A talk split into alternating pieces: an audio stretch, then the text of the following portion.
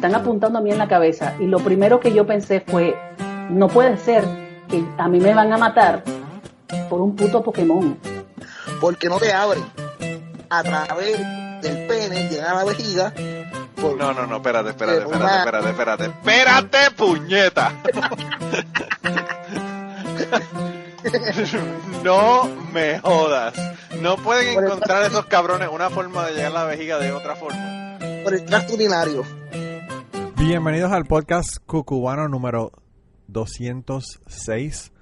Esta semana eh, tengo un podcast bien interesante y la razón de este podcast es porque la semana que viene voy a cumplir años, cumplo el domingo, así que si me quieren mandar un millón de dólares eh, serán bienvenidos y aceptados con mucha alegría.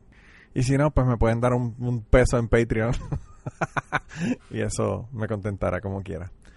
Eh, pero anyway, el caso es que yo estaba pensando que una de las cosas más interesantes, más eh, gratificantes, esa es la palabra, que yo tengo en este proceso, ¿verdad? De ser podcastero y tener un podcast y pedirle historias a la gente y todo esto, es cuando uno sin esperar nada, en un momento dado recibe algo que uno pues no sabía que iba a recibir. A mí me ocurrió con el, el episodio donde eh, bueno, el título del episodio se llama Me clavé mi cuñada. Eso fue una historia que me enviaron al email, anónima, sin ningún detalle ni nada. Solamente me dijeron, mira, esta historia la quiero para Cucubano y yo eh, no sabía realmente qué esperar cuando escuché la historia. Y luego escuché la historia y se me cayó la quijada. Como me imagino que se le cayó la quijada a todos ustedes cuando escucharon el cuento de este de este podescucha eh, fan de Cucubano que nos envió esta, esta historia. Pero esta semana me pasó lo mismo. Yo ya les había contado que llevo trabajando muchísimos días corridos. Eh, hoy es el día 22, así que tengo 200 y pico de horas que he trabajado este mes. Y se me ha hecho bien difícil grabar. Sin embargo, yo no sé por qué eh, estoy adelantado en las grabaciones de podcast. esta semana me envió mi hermana algo sin yo pedírselo y sin yo esperarlo. Y ella me dijo que era para mi cumpleaños y que era para el podcast. Así que eso es lo que yo le voy a poner en el día de hoy. Eh, además de eso, tengo una grabación que hice ayer con Antonio Salvador, que ya lo he tenido en el podcast y tuvimos una conversación súper interesante. Hablamos de su nuevo proyecto y hablamos de, de todo un poco realmente, desde cosas bien profundas hasta cosas bien burdas de Donald Trump. Pero, pero como siempre, las conversaciones con Antonio a mí me encantan porque, no sé, eh, a, mí, a mí me encanta hablar con él. Y además de eso tengo otra grabación. Esta, esta va a ser la semana que viene, ¿verdad? La semana de arriba, la primera semana de octubre, voy a tener a Vivian Matei que ella me viene a hablar de espiritismo porque ella es espiritista. Y como a mí me interesan todos estos temas y me da mucha curiosidad, pues yo quise que viniera al podcast a que nos hablara de, del espiritismo, la, ¿verdad? cuáles son las cosas que el espiritismo plantea y todo esto. Y tuvimos una conversación súper interesante, así que eso viene en dos semanas. Así que a pesar de que estoy trabajando muchísimo y no he tenido casi tiempo para grabar con gente, pues he podido grabar y seguir poniéndole episodios toda esta semana. Pero bueno, como le dije ya, esta semana el episodio es de mi hermana. Mi hermana menor, ¿verdad? No Mirza, sino Muriel. Mi hermana Mirza ha estado en el podcast miles de veces. Pero mi hermana Muriel eh, me parece que me envió solamente una historia en un momento dado. Bien cortita. Y ahora ella me mandó algo por ahí que yo les voy a poner en el día de hoy. Que es sobre mí. Sobre mi nacimiento. Obviamente aquí no se permiten historias de terceras personas pero pues en el caso de que la tercera persona soy yo, sí se permiten porque a mí no me importa.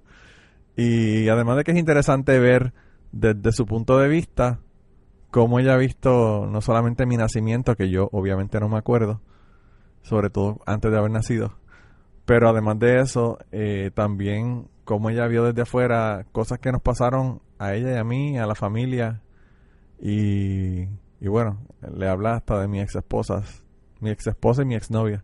Así que, si le gusta el chisme, aquí es el lugar donde deben de estar. Eh, además de eso, ella me mandó dos grabaciones. Ella grabó primero algo, parece que no le gustó y me lo grabó después. Y las dos grabaciones no son exactamente iguales. Y las dos dicen cosas que son exclusivas de esa otra grabación. Lo que voy a hacer es que le voy a poner una de ellas, la que más completa me pareció, aquí. Y les voy a poner la otra en Patreon. Así que si quieren escuchar los otros, qué sé yo, 15 o 20 minutos de, de, la, de la grabación que me envió, que no estoy utilizando aquí, la pueden escuchar en Patreon. Pero por ahora, lo que voy a poner es que ella me envió dos grabaciones para el podcast. Le voy a poner la primera. Hay unas cosas que tengo que comentar sobre, sobre esa grabación. Pero lo que voy a hacer es que voy a ponerle la grabación y después entonces al final de, de esa primera grabación pues le comento dos o tres cosas sobre, sobre lo que ella nos contó en esa grabación. Así que nada, los voy a dejar con mi hermana y espero que les guste. El 29 de septiembre cumpleaños Manolo. No sé qué tiene pensado para su cumpleaños para hacer en el podcast, pero no sé si lo querrá poner, pero le voy a hablar sobre mi versión de la historia de su nacimiento y su vida. Eh, no sé si Manolo habrá explicado que mi mamá le dio cáncer cuando mi hermana y yo éramos pequeñas. Tendríamos como 4 o 5 años. Eh, mi hermana me lleva 3 años a mí. Yo tenía 4 o 5 y ella tenía como 8. Eh, fue el linfoma Hopkins. Le, le dieron quimioterapia, le dieron radiación con cobalto, le secaron todas las glándulas salivales. Ella dice que la comida era, lo único que podía comer era sopa y el sabor era a pluma que va. Pero tenía que comer y eso era lo que comía. Yo recuerdo vagamente esa parte, que yo era pequeña.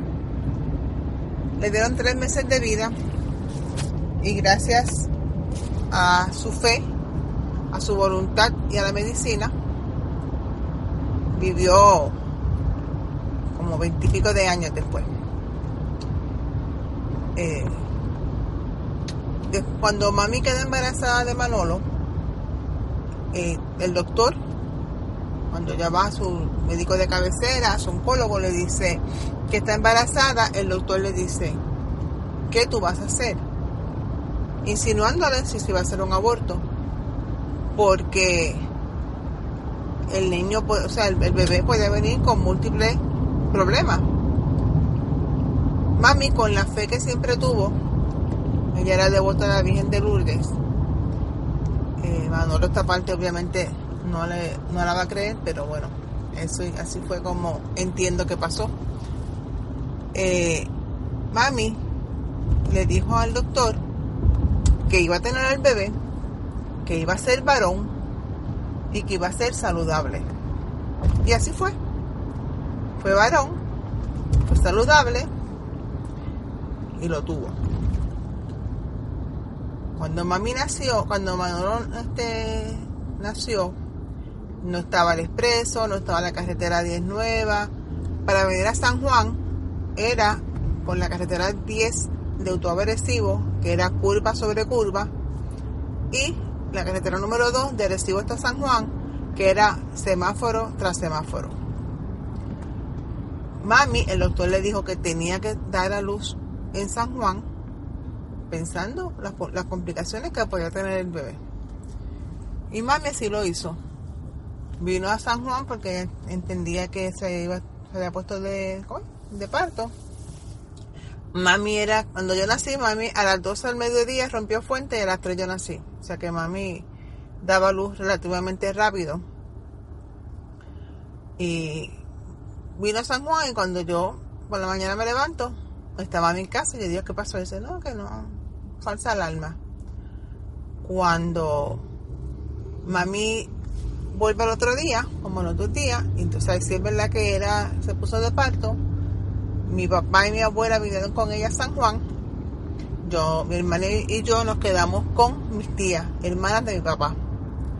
Cuando nació Manolo en Utuado, en Puerto Rico, en septiembre llueve muchísimo. Es el pico de la temporada de huracanes, etcétera. Y para ese día había llovido muchísimo para Utuado. No es como ahora que hay internet, hay WhatsApp, hay teléfonos móviles, todo eso. Solamente había el teléfono fijo de la casa.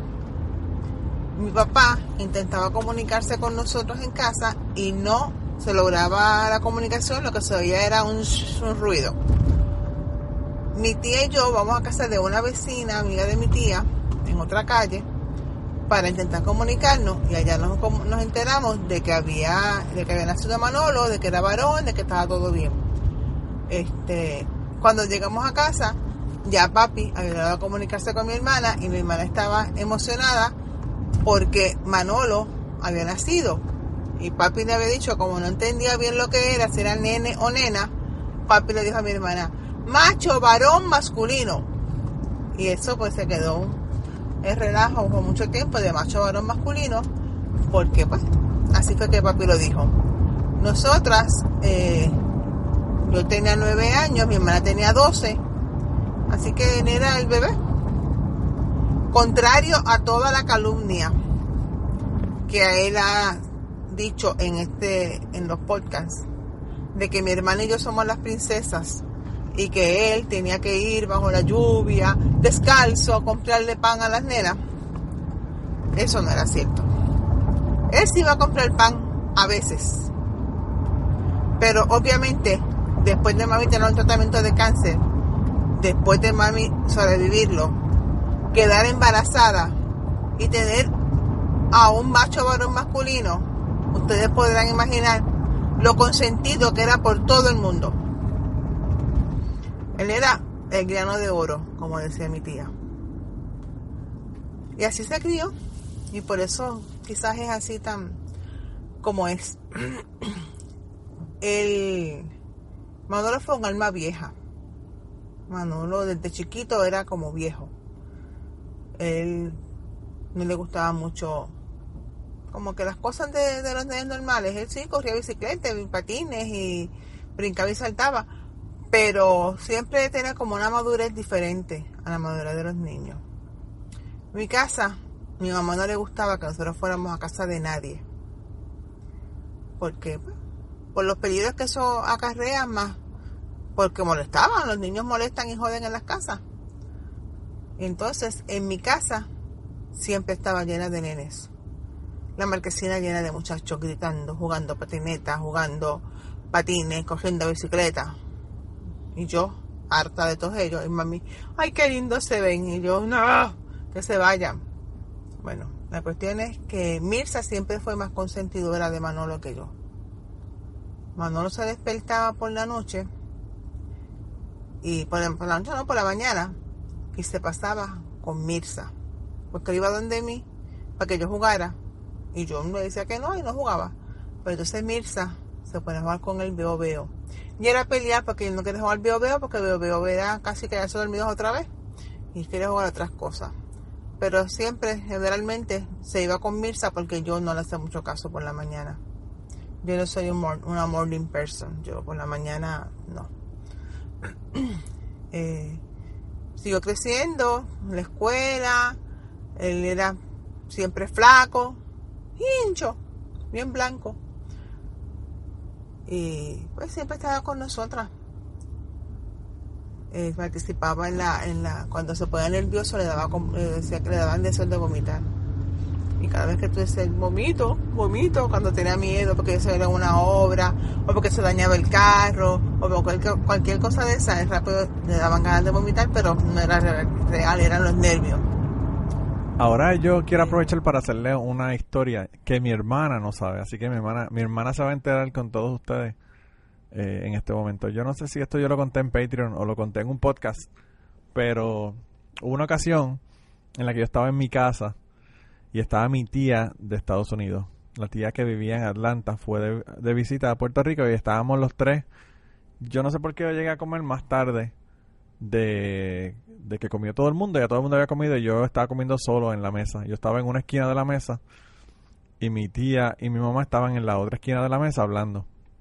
Y entonces yo realmente no estaba no sé, mi mamá yo pienso que pensaba que yo no estaba atendiendo a la conversación que ellas estaban teniendo, pero yo sí estaba escuchando la conversación, obviamente porque están ahí al lado mío están y yo no estaba haciendo nada, no es como ahora que la gente se, se mete en el teléfono celular y, y no escucha nada de lo que está pasando a su alrededor, pero en aquella época pues no teníamos esas ventajas y teníamos que escuchar todo lo que estaban hablando. Así que yo estaba escuchando a mi, a mi tía y mi mamá hablando y mi, mi mamá le comentó a mi tía de que cuando yo estaba por nacer, mi abuela, mi abuela por parte paterna, que, que era locura conmigo, le había dicho a ella que ella debía abortar, abortarme porque, pues, por todos los problemas que mi hermana acaba de, de contarle. Y, eh, y mi tía hizo como que, wow, como que sorprendida, ¿verdad? De que, de que por poco me jodo. y, y, y entonces ella me mira a mí y me dice, wow, chico, por poco. Y entonces yo levanto la vista de la, del plato que estaba comiendo y le digo, ¿cómo? Y mi mamá le, le hace con la cabeza a que no, que no me diga a, a mí de que, ¿verdad? Lo que, de lo que estaban hablando. Y mi tía no dijo nada más, ¿verdad? Después de eso. Y yo obviamente escuché toda la conversación y sabía de lo que estaban hablando y sabía qué era lo que estaba pasando. Pero yo creo que mi mamá lo hizo para proteger a mi abuela de que yo no fuera a tener una mala imagen de ella, ¿verdad? Por haber dicho, eh, antes de ella haber nacido, que a mi mamá que, me- abortara. Eh, y me está bien gracioso porque esa era como que la naturaleza de mi mamá, siempre protegiendo a, todo el mundo, ¿verdad? Eh, tratando de no herir a la gente, tratando de que todo el mundo estuviera contento, bien, que las relaciones familiares estuvieran intactas, ¿verdad? Que ella era como un amortiguador entre la gente. Eh, y eso como que se me quedó en la mente. Ahora que, que mi hermano mencionó la cuestión de lo del aborto, el médico no fue el único que le dijo que abortara. Aparentemente mi abuela Ana, la mamá de mi papá, le dijo también lo mismo. La otra cosa que quería comentarle es que mi hermana dice que por eso yo soy tan como soy. La, en el- la próxima grabación, el request que tengo es que me explique cómo es que yo soy. Eh, me interesa me interesa saber cuál es la, la imagen que otra gente tiene de mí. Así que ese es un request para si acaso mi hermana se anima de nuevo a, grabarme otra otra otro audio. Eh, y lo de la cuestión de lo de los vómitos, ella ella menciona lo de si el carro se dañaba o lo que fuera. Me acuerdo en una vez, eh, nosotros íbamos desde el pueblo de Utuado, desde, ¿verdad? Desde el centro del pueblo, íbamos a ir para Caguana, el barrio donde está el centro ceremonial indígena eh, en Utuado, en que nosotros teníamos una tía de mi mamá que vivía allá. Y nosotros íbamos de camino para la casa de ella y estábamos todos en el carro de mi mamá. Y a mitad de camino se le, eh, se le vació una goma. No sé si fue un clavo o qué rayo fue, pero el caso fue que la, goma se vació. Y nosotros nos quedamos allí porque mi papá era de la práctica de que él siempre tenía... eh, él, a él no le gustaban las, las gomas estas, las ruedas estas que, que son pequeñitas que traen los automóviles ahora. Eh, él siempre sacaba esa y ponía una de tamaño regular, ¿verdad? En el, en el, en el baúl. Y cuando fuimos a sacar esa, pues obviamente no tenía aire, así que se jodió la bicicleta, no teníamos ya ni la goma ni la repuesta. Y entonces, eh, pues no podíamos hacer nada, nos quedamos allí parados en una curva de mierda que podían, haber, podían, habernos pasado por encima. Pero nos quedamos en la curva allí esperando y parece que pasó alguien, yo creo que era un estudiante de mi mamá, que pasó por allí, que le dijo, pues nada, yo lo que hago es que me las llevo, las arreglo y se las traigo de nuevo. Y pues obviamente eso, eso lo que implica es que uno tiene que confiar en una persona, ¿verdad? De que va a llevársela y, y regresar con ellas, ¿verdad? Y yo no sé por qué yo estaba tan aterrorizado en ese momento. No sé si era que me pensaba que me iba a tener que quedar allí en el medio de la nada y dormir esa noche. Yo no sé qué carajo. Yo era bien pequeño. Yo tendría como, qué sé yo, seis años, qué sé yo, algo así.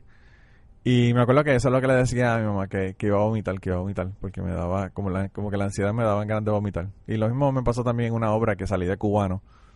Eh, y, y era una obra como de la escuela, no me acuerdo de qué grado, sería como cuarto grado tercer grado, en donde tenían a los niños haciendo como que bailes típicos de, de diferentes países de Latinoamérica. Y a mí me tocó Cuba con una chica que era un año menor que yo.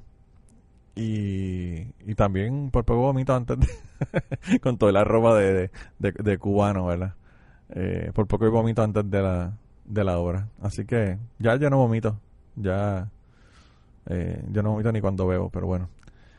Eh, gente, la segunda parte que me envió mi hermana, antes de que la escuchen y le ponga esa parte, tengo que darle un trigger warning. Eh, ella habla de un tema bien interesante que no solamente es relacionado a mí, sino que es relacionado a todas las personas que nos vinimos para acá para, para Estados Unidos, ¿verdad? Y las cosas que pasan entre las familias cuando, cuando la gente se viene para acá. Así que ya si quieren seguir escuchando, sigan escuchando, pero están debidamente advertidos de que probablemente todos los que estamos acá del otro lado del charco nos sintamos un poco aludidos y nos identifiquemos con lo que ella nos está hablando. Así que, nada, seguimos escuchando. Como ya he dicho anteriormente, Manolo era el más chiquito. Mi hermana y yo le llevamos, yo le llevo nueve y mi hermana doce años. Así que cuando estábamos en la universidad, él estaba todavía pequeño y nos tenía restringido los besos a un beso cuando llegaba y un beso cuando nos íbamos. Él no daba más besos más que esos dos besos eh, de fin de semana. Si por casualidad eh, le dabas un beso fuera de esas dos veces, cuando te ibas no tenías besos porque ya se lo habían dado. Fue un tiempo que estuvo así pero no, fue mucho tiempo, pero siempre me estaba cómico, porque pues si tú besabas durante, después que llegabas el viernes, el domingo no tenías beso porque ya te había besado. A mi hermana era más que le sufría porque mi hermana es más besucona que yo, pero pues eso es algo curioso de Manolo.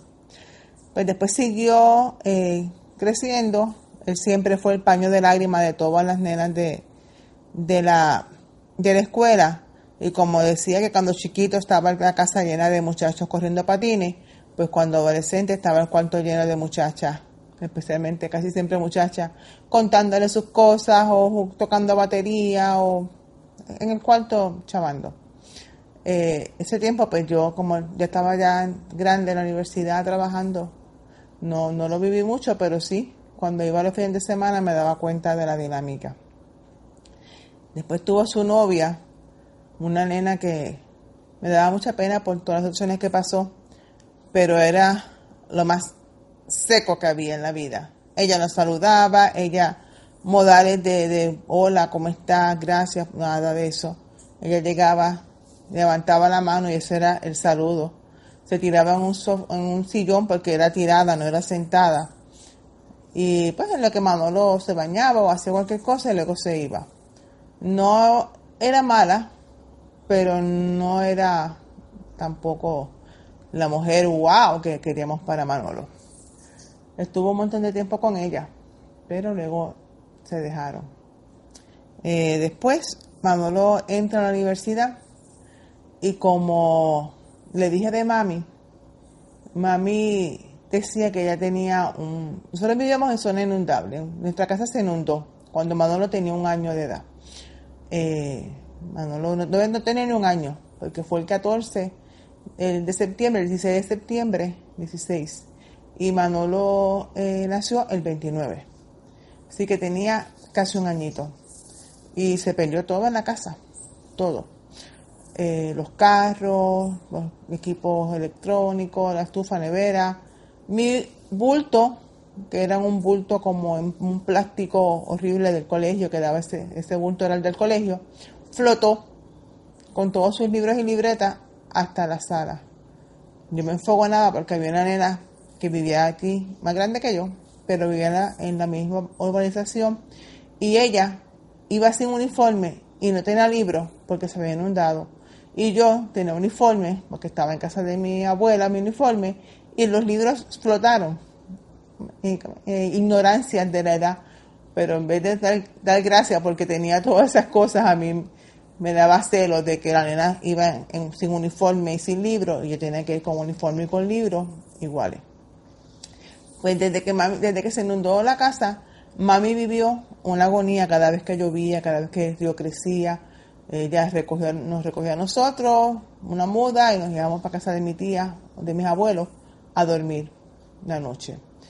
Papi muchas veces se quedaba porque macho man, pues, típico macho, no va a pasar nada y no sé. Gracias a Dios nunca pasó nada, pero bueno, mami tenía esa angustia. Eh, cuando se inundó la casa, como la desgracia de todos los asalariados, a mami y papi pues tenían un salario y no tenían derecho a nada porque tenían dinero para los efectos de las ayudas de FEMA. Y lo que dieron fue un préstamo de Small Business. Mi mamá compró un predio como era como cuerda y media de terreno para hacer una casa. El tiempo sigue pasando, sigue pasando y mami lo que tenía, o sea, su plan de vida después de que nosotros, pues, de que sobrevivió el cáncer, era sacarnos de Cabrera, o sea, hacer una casa donde no se inundara y que Manolo se pudiera mantener por sí mismo y ya decía que después que esas dos cosas pasaran, no tenía ningún problema con morir. Y que ella tampoco quería llegar a viejo porque los viejos molestan y los viejos apestan, decía ella. Y efectivamente, mami se retiró, mami hizo la casa, logró hacer una casa como ella la quería, en el terreno este que, que ella compró.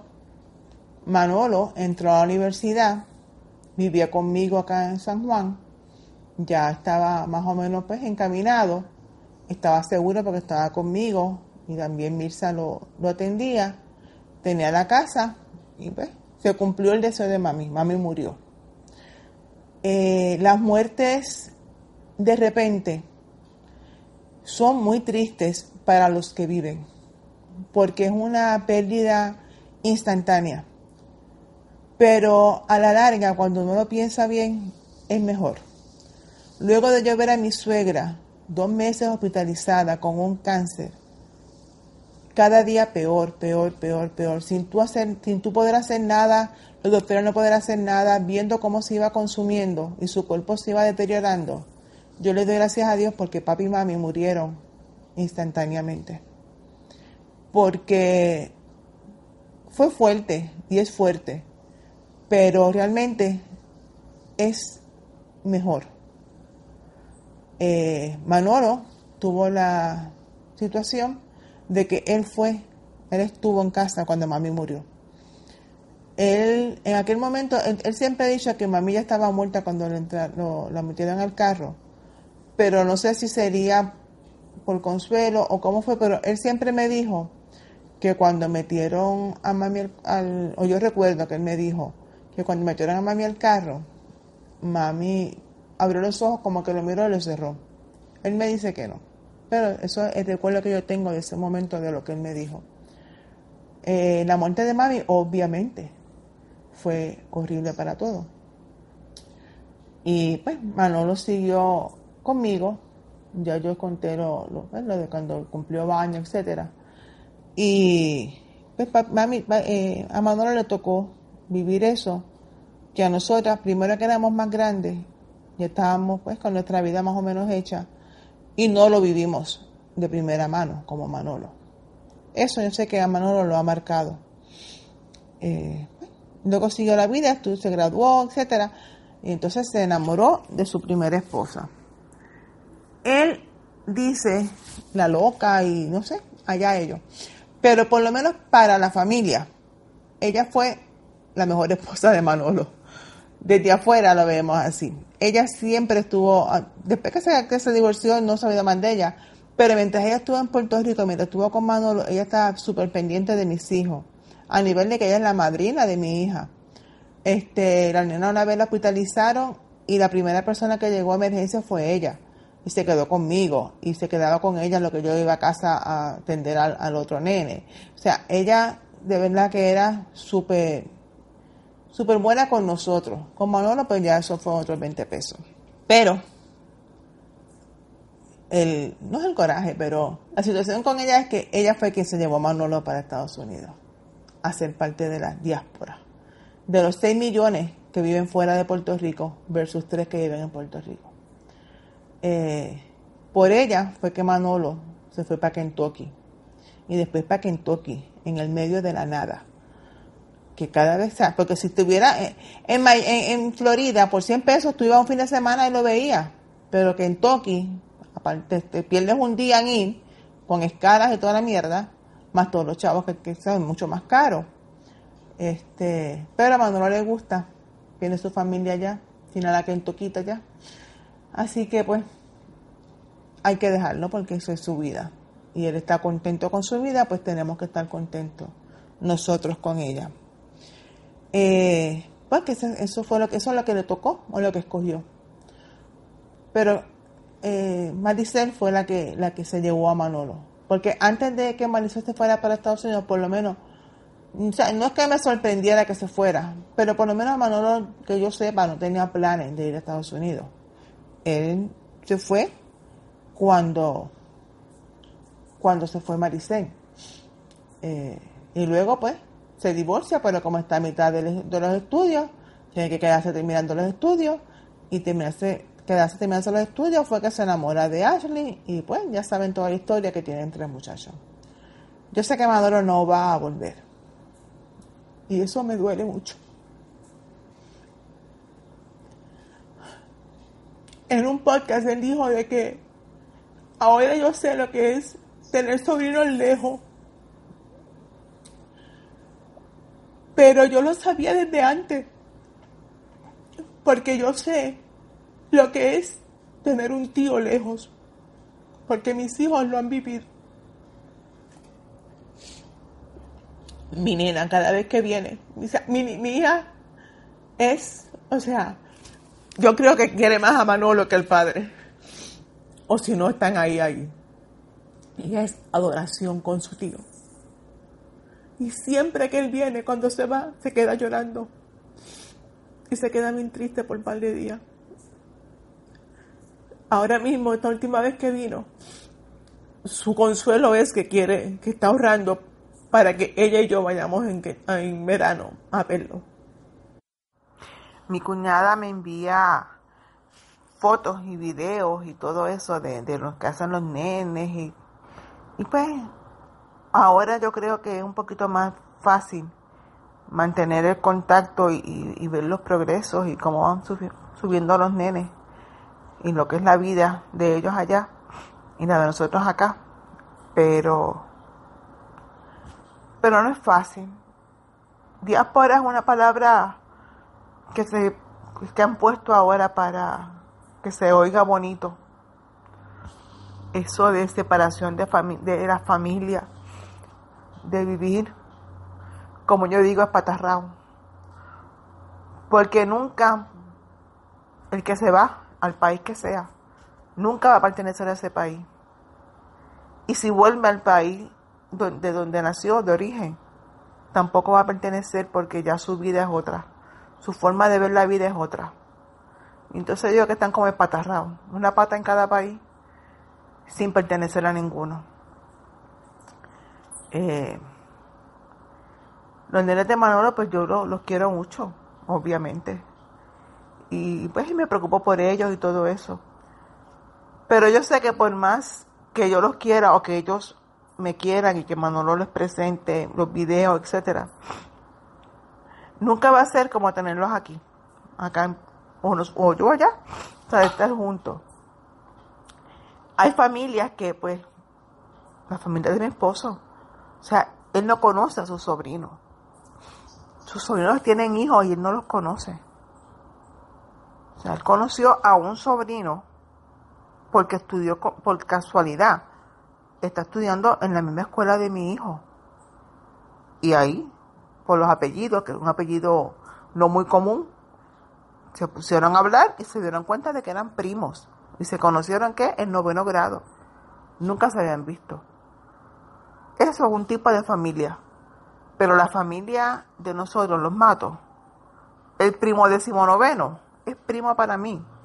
Somos una familia muy unida y muy eh, compacta.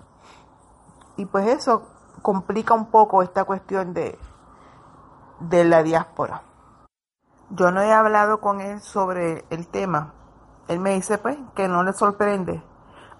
Pero ahora mismo mi tía una tía que es, era la que llevaba las cuentas de todo, o sea, no cuentas de tanto económicas, sino de cuándo vienes, cuándo vas, por qué vas, por qué vienes, qué te hace falta, este, toda la programación y la logística de la familia, de toda la familia. la llevaba esa tía. Y ahora pues tiene senilidad. No conoció a Manolo. En la foto sabía quién era Manolo. Decía, mira Manolo, los nenes, la esposa, que nene, este nene qué lindo, que es que... Pero no podía registrar que la persona que estaba en la foto que ella estaba viendo, que es la que ve todos los días, es el hombre que estaba allí con ella. Y le decía el señor gordito. Nunca lo, o sea, hubo un momento en que hablaba con él como, como si sí, pero yo creo que nunca logró hacer el clic de que esa foto era Manolo. Y entonces eso es otra. O sea, la vida se ve en fotos, en videos, porque no lo ve. Y como no lo ve físicamente, no entiende que él es físicamente Manolo. Es la foto. Eso es otra de las consecuencias de la diáspora, los viejos. Lo que se pierden los viejos. Eso es, eso, no, no somos la única familia que vive eso, somos muchas. Y yo sé que cada vez que Manolo viene, que las ve más viejas y las ve más débiles, le tiene que doler. Pero, para adelante, para allá. Eh, nada, Manolo, te estaba, esto te lo hice para que lo pongas o no lo pongas en el podcast, lo tengas.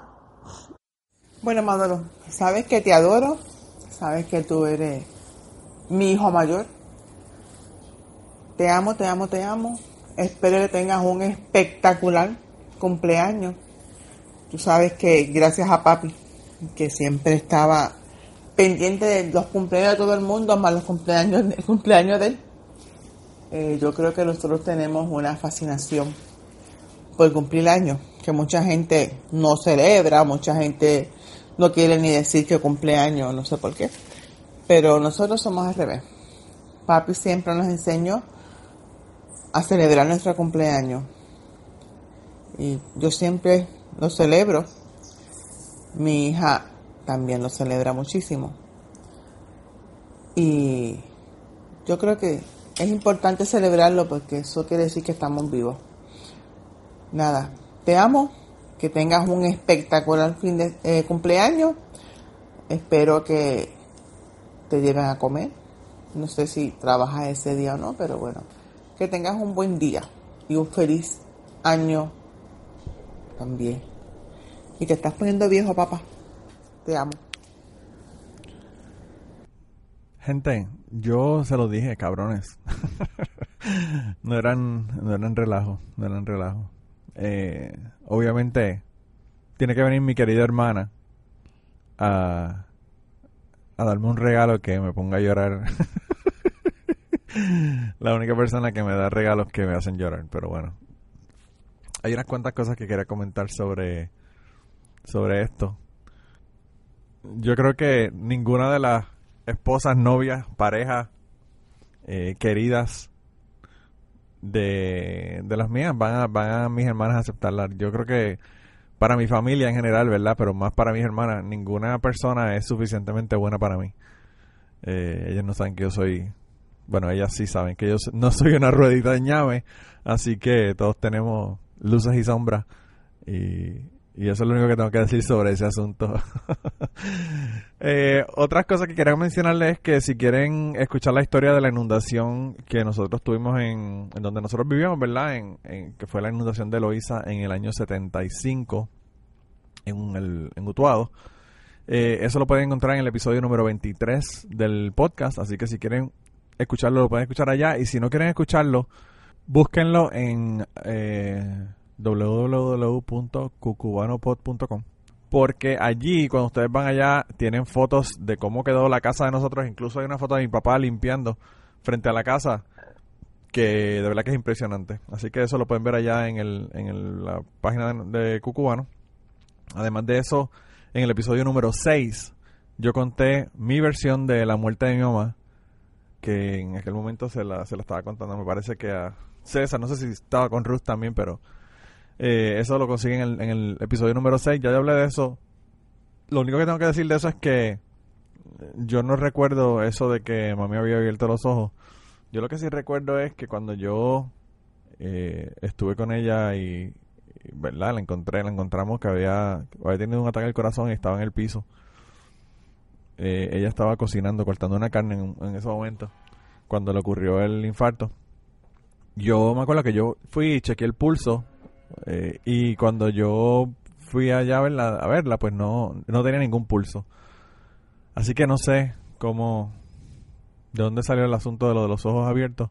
Yo sé que los recuerdos todos tenemos recuerdos y, y pues todos tenemos los recuerdos no son no son muy accurate verdad los, recuerdos son una de las peores formas de uno de uno eh, verdad Eh, eh, tener una historia verdad clara pero el caso fue que yo lo que me acuerdo fue eso y y en ese momento yo no le dije a mi papá porque yo pensé que él no iba a poder aguantar el hecho de que yo le dijera que mami había muerto pero además de eso eh, yo lo que pensé fue no le voy a dar eh, resucitación porque el, el hospital estaba a un minuto, dos minutos de donde nosotros estábamos. Y yo sabía que menos de cinco minutos, si llegábamos ahí, la podían revivir y podía volver a la vida. Pero bueno, eso, eso es lo que tengo que decir sobre eso. Eh, sobre la otra cosa que tengo que decir es que mi ex esposa no fue la que me trajo para Kentucky. Todas las decisiones que yo he tomado en mi vida las tomo por motus propios.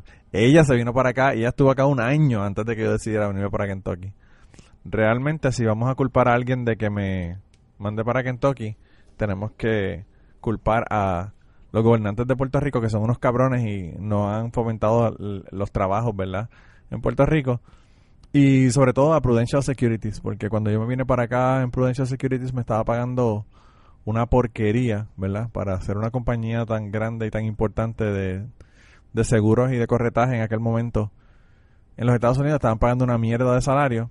Y el segundo año que yo trabajé con ellos, el primer año ellos me pagaron el estacionamiento, que eran 90 dólares mensuales.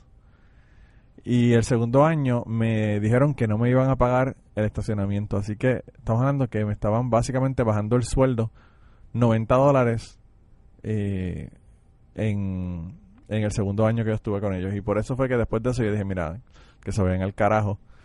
Y pues como yo quería estudiar maestría, y me iba a salir más o menos igual de cara en Puerto Rico que en Estados Unidos. Y, y mi ex esposa, eh, novia en aquel momento, estaba viviendo en Kentucky fue que decidí irme para Kentucky. Pero no fue que ella me, me, me arrastró por los pelos para Kentucky. Yo creo que al- yo creo que yo soy al revés. Yo soy como mi madre que decía que si a mí me dicen que, que tengo que pasar por una puerta y es obligado, no quepo por la puerta. Y yo creo que yo soy de esa manera. Así que, además de que, como siempre dicen, sana con gusto no pica. De todos modos, este episodio es corto. Eh, lo voy a dejar por aquí. Realmente fue un episodio bastante difícil de escuchar. Bastante emocional. Y, y nada, yo sé que no solamente para mí, sino para todo el resto de los 6 millones, como dijo mi hermana, que estamos por acá, por los Estados Unidos, pensando en la familia y espatarrado con una pata aquí y una pata allá. Eh, y viendo que la gente está sacando a Ricky Rosselló de la fortaleza sin poder ir allá a tirarle una fucking bomba molotov. Así que con eso los dejo esta semana. Recuérdense que la semana que viene vamos a tener a Antonio Salvador y la semana de arriba vamos a hablar del espiritismo. Y el espiritismo va a comenzar la semana, o la semana no, el mes de Halloween. Así que si tienen alguna historia de cosas que le han pasado sobrenaturales, extrañas, raras, pues me las pueden me la pueden enviar porque quería hacer un episodio de Halloween, siempre lo pido todos los años, no me han enviado nada así eh, en años anteriores, pero uno sigue tratando a ver qué pasa, a ver si a alguien le pasó algo, se le apareció un muerto, eh, lo corrió alguien con un cuchillo sangriento, no sé, alguna, alguna historia aterrorizante que haya que haya ocurrido, que me la quieran contar, me la pueden enviar y recuerden también que tenemos eh, el Día de Acción de Gracias después y Navidades en donde van a estar con su abuelita, con su tía, con su mamá, con toda la familia que tiene unos cuentos hijos de puta. Y todos esos cuentos hijos de puta, ustedes lo que tienen es que sacar el teléfono. Yo sé que ustedes tienen un smartphone, porque la gente que están conmigo aquí escuchando el podcast son gente que son tecnológicos. Eh, sacan el smartphone, le graban el cuento a la abuelita y me lo envían. Así que, cabrones, estoy contando con ustedes para esto. Y nada, como siempre, gracias a la gente de, de Patreon, gracias a la gente que comparte el podcast, que le da cinco estrellas en iTunes. Eh, gracias a la gente que, que le habla de primera mano del podcast a otra gente porque yo creo que las recomendaciones de primera mano son las que son más efectivas. Y nada, nos vemos entonces gente, se cuidan un montón, nos vemos la semana que viene y sigan portándose mal para que como dice todos juntos empiecen a crear historias que me puedan enviar en el futuro. Así que nada, nos vemos. Bye. Y antes de terminar esta semana, queremos darle las gracias a las personas que nos han ayudado con el podcast. Raúl Arnaiz nos hizo el logo y a Raúl eh, sus trabajos los consiguen en homedecomic.com. Así que dense la vuelta por allá y chequen los trabajos de, Raúl que están brutales. Y la canción del podcast la canta Maida Belén con Rafaelín en la guitarra y Kike Domenech en el 4. Y eh, queremos dar las gracias también a ellos por haber permitido que nosotros usáramos la canción para el podcast. Si te gusta el podcast y quieres apoyarnos en el podcast, puedes ir a la página de Patreon de nosotros, que es patreon.com slash cucubano, y ahí puedes hacer aportaciones para el podcast y además de las personas que aporten eh, ahí para el podcast, le vamos a tener material adicional que no va a estar incluido en el podcast dentro de la página de Patreon. Así que dense la vuelta por allá y chequenlo. Gracias por habernos apoyado, gracias por recomendar el podcast, gracias por contarles a su abuela, a su tía, a su mamá y a sus amistades. Gracias por darnos follow en Twitter, porque tenemos muchas personas que nos escriben todas las semanas y queremos darle las gracias a ustedes también, porque sin ustedes realmente, pues para qué vamos a grabar el podcast. Y nada, con eso los dejamos, se cuidan un montón y nos vemos prontito.